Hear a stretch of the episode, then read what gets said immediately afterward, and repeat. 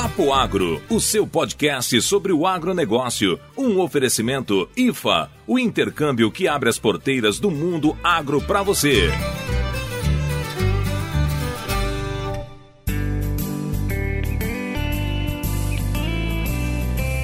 Fala aí, Vitão. Nós aqui de novo conversando sobre o agro, hein, cara? Opa, Neto, o povo que gosta não cansa, não, né?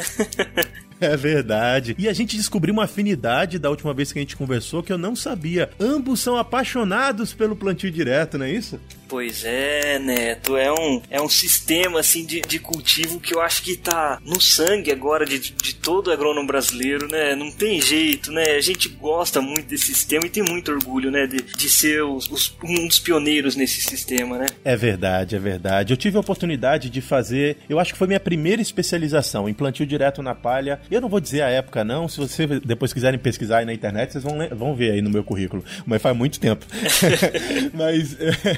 E desde ali eu percebi que uh, parte da minha formação passou a ser orientada para, uh, para fazer com que esse sistema se desenvolva. Eu acho que ele, ele é uma, um dos, dos patamares, na verdade, uma das etapas do processo de produção que pode garantir certa sustentabilidade ao, ao processo de produção dentro do, das fazendas, sabe? Sim, eu acredito, Neto, que ele é, é um sistema muito mágico, é muito completo, né? Porque a gente vê, né, a agricultura sempre é atacada, né, principalmente no Brasil, por sendo taxada de não sustentável, de destruir o meio ambiente, né? E quando você vê o sistema de plantio direto, ele vem to totalmente na contramão desses ataques, né? E muita gente que pode estar nos ouvindo agora talvez não faça ideia quão verde, quão sustentável é esse sistema de cultivo, né, que, que nós temos aqui no Brasil. É verdade. O que me lembrou dos três, uh, dos três pilares principais que eu lembro do plantio direto. E aí, para quem não conhece, o plantio direto tem três pilares principais. O primeiro deles é não revolver o solo, o que já garante um certo menor impacto da atividade. O segundo é ter culturas de cobertura cobrindo um solo, que também é um outro aspecto relacionado à sustentabilidade. E o terceiro é a rotação de cultura, que está relacionado com ter uh, uma maior segurança com relação a pragas, doenças e também outros benefícios que a gente vai explorar num outro momento, porque a nossa ideia é conversar bastante sobre plantio direto nos próximos episódios, não é isso, Vitor? É, Neto, estamos com uma ideia um pouco ousada aí, que, que quem sabe, né? Mas é de fazer uma, uma minissérie, um, algo do tipo assim, Neto, de como, como que vamos é, chamar essa nossa, esse, nossa sequência de episódios aí sobre o...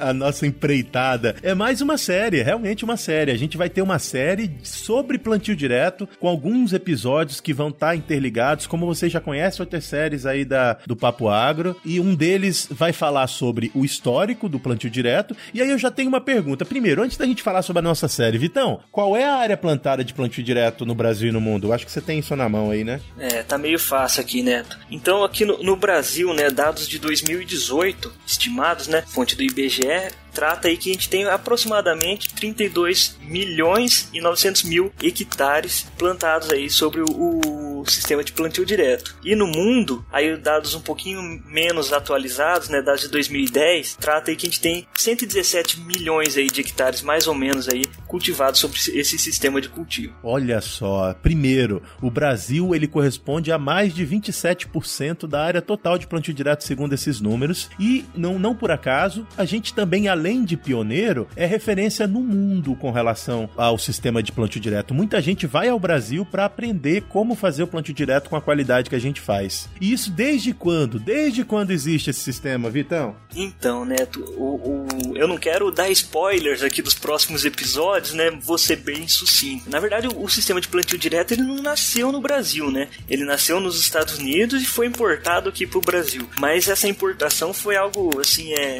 que teve muita, tem muita história para se contar através dessa importação. A gente tem aí um, um nome muito famoso aí no, no, sistema que é o Herbert Bartz e ele que fez toda essa importação dessa tecnologia pra gente aqui. Ele fez isso em 72, em outubro de 72 ele trouxe a primeira semeadora aí com a capacidade de fazer a semeadura de sistema de plantio direto e a partir daí desenrolou esse nosso é, sistema consagrado aqui no Brasil, né? É verdade. Então a gente uh, sequestrou uma tecnologia americana e fez melhor que eles. Isso não é, é muito uh, frequente, então vamos nos vangloriar e vamos valorizar o agro do Brasil Brasil por isso também, por a gente ter melhorado uma tecnologia e hoje vender, né, oferecer tecnologia que é sustentável para o mundo todo, porque muita gente realmente vem aqui para aprender com a gente. Bom, não quero vender todo o negócio porque a gente vai ter, como o Vitor falou, uma série sobre plantio direto de três episódios que vão tratar sobre o histórico do plantio direto, vão também tratar sobre a tecnologia utilizada no plantio direto e os benefícios relacionados a ele.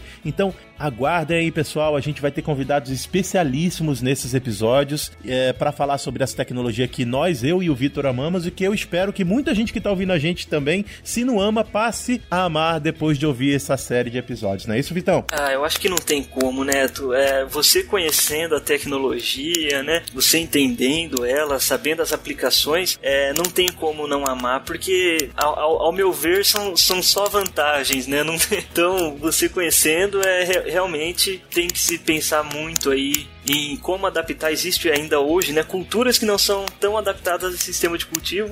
Então tá mais essa aí, mais, mais essa empreitada aí pro pessoal aí começar a pensar como usar o plantio direto nessas culturas que, que não são tão comuns ou que têm ainda barreiras para implementação desse sistema de cultivo, né? Muito bem, muito bem. Sem spoilers, você já tem que começar a ficar quieto aí, Vitão. Vamos despedir da galera e lembrar, a gente vai ter uma série, fiquem de olho. E antes de me despedir, eu quero dar dois recadinhos bem rapidinho. O primeiro é: vem para os Estados Unidos estagiar em fazendas americanas. Quer vir? Só visite o site da IFA, o nosso patrocinador, e saiba mais sobre como chegar aqui facinho e passar um ano inteiro aqui fazendo estágio nessas fazendas dos americanos. E se você quiser encontrar o Papo Agro e outros podcasts que falam do agro, é só visitar o site da Rede Agrocast, que é a rede da qual a gente faz parte e muitos outros podcasts do agro fazem parte, tudo junto no mesmo feed. Você vai poder ouvir falar sobre pecuária, sobre insetos, sobre bebida, inclusive, e sobre diversos outros temas relacionados ao agro. Então vai lá, Agrocast, Rede Agrocast, só encontrar na sua rede social predileta ou no seu aplicativo predileto. E para encontrar a gente nos aplicativos de podcast, é só procurar por Papo Agro separado, a gente vai estar tá lá. Um abraço para quem de abraço, um beijo para quem de beijo, tchau! Fala rapaziada, eu tiro sua roça do mato, sua lavoura melhora. Tchau, um abraço.